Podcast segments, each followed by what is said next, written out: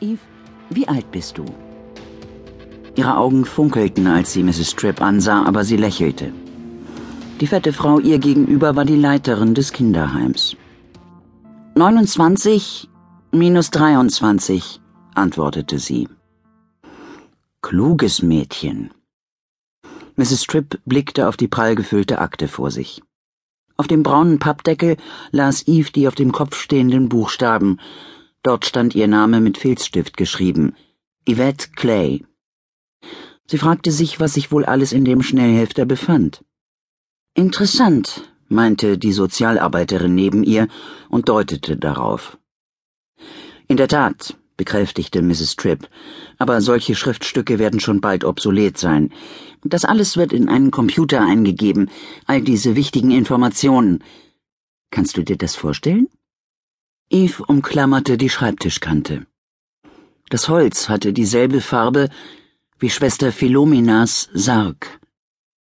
Und Eve hatte plötzlich das Gefühl, als würde ihr Herz wegsacken. Früher war kein Tag ohne Philomena vergangen, aber jetzt war sie tot. Eves früheste Erinnerung war Philomenas strahlendes Lächeln, hell wie der Sonnenschein. Ein Mädchen wie dich, Eve, habe ich mir immer gewünscht. Ihre letzte Erinnerung war Philomena im Sarg. Eve hatte die Finger in ihre Hand schieben wollen, aber was sie berührte, war tot wie Stein. Die Kerzen in der Kapelle hatten geflackert, und alles Schöne war vorbei. Eve hatte alles verloren. Das Heim, in dem sie sich nun befand, das katholische Kinderheim St. Michael in der Nähe der Wavertree Road am höchsten Punkt von Edge Hill, besaß zwar Fenster, durch die man meilenweit sehen konnte, aber sie mochte es trotzdem nicht. Es war nicht wie das St. Clair, in dem Eve sechseinhalb Jahre gelebt hatte, wo ihr Schwester Philomena das Lesen und Schreiben beigebracht, ihr alles über Zahlen, über Jesus und den Teufel erzählt hatte. Ihr Zuhause war das St. Clair gewesen und sonst nichts. Mrs. Tripp redete lächelnd weiter, während Eve den Geräuschen des Hauses lauschte. Draußen spielten Kinder, drinnen sangen ein paar Erwachsene ein Lied mit, das gerade im Radio lief. Eve? Die Sozialarbeiterin holte das Mädchen in die Gegenwart zurück. Nimm die Hände von Mrs. Tripps Schreibtisch. Augenblicklich ließ sie die Schreibtischkante los. Tut mir leid. Natürlich wirst du nicht für immer hier bleiben, Eve, sagte Mrs. Tripp. Ihr Blick glitt zurück zu der Akte, als handelte es sich dabei um ein spannendes Buch, das sie gezwungenermaßen weggelegt hatte, doch unbedingt weiterlesen wollte.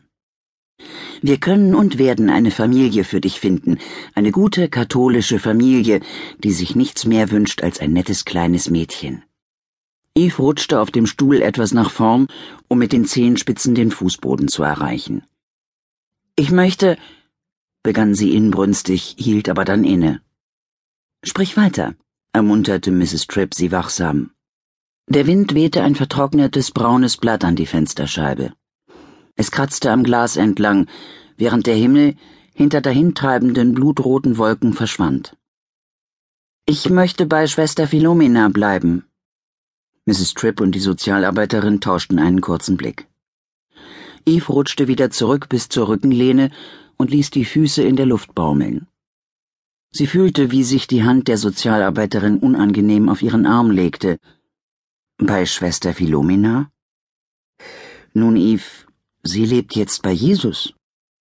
Dann möchte ich bei Schwester Philomena und Jesus wohnen. Du weißt, dass das nicht geht, Eve sagte die Sozialarbeiterin, und Mrs. Tripp nickte. Schwester Philomena war sehr alt und krank. Es war für sie an der Zeit zu gehen, zu Jesus, unserem Herrn. Du dagegen bist ein junges Mädchen und kerngesund. Deine Zeit ist noch nicht gekommen. Draußen brachte der Wind einen tiefen, pfeifenden Ton hervor, wie die Orgel der Kapelle des St. Clair. Wir haben sogar schon eine Familie gefunden, die lange auf diese Chance gewartet hat, und wir glauben, nein. Eve, vom Stuhl aufgesprungen, machte sich von der Sozialarbeiterin los. Ich will nicht bei einer Pflegefamilie wohnen.